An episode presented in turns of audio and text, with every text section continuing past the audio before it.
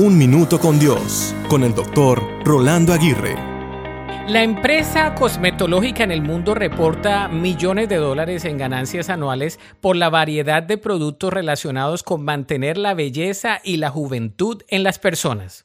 Uno de los factores de las ganancias más grandes son las cremas y productos antiarrugas, en especial los productos para mantener la cara sin arrugas. ¿Por qué? Simplemente porque se desea prolongar el estado de juventud y verse mucho mejor de lo que naturalmente nos veríamos. ¿Habrá algún problema con esto?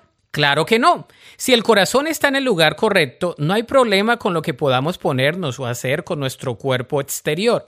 Pero si nuestro corazón no está basado en los motivos correctos, sí tendremos muchos problemas. Un dicho que escuché el otro día lo encapsula muy bien. No te preocupes tanto por las arrugas de tu cara y atiende las de tu alma, esas sí matan. Aunque me hizo reír, dicha frase comunica una gran verdad. A veces nos preocupamos por lo exterior, pero no por cuidar nuestro interior. Entonces, ¿cuáles pueden ser unas arrugas en nuestro interior? Estas pueden ser raíces de amargura, resentimientos, temores, traumas, falta de perdón, un profundo dolor emocional, múltiples ansiedades, un estado depresivo prolongado, etc.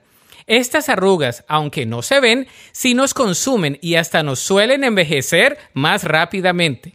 ¿Qué tal si tratas las arrugas de tu alma? Dios es experto en sanar nuestras heridas y en sanar nuestra alma. ¿Deseas venir a Él?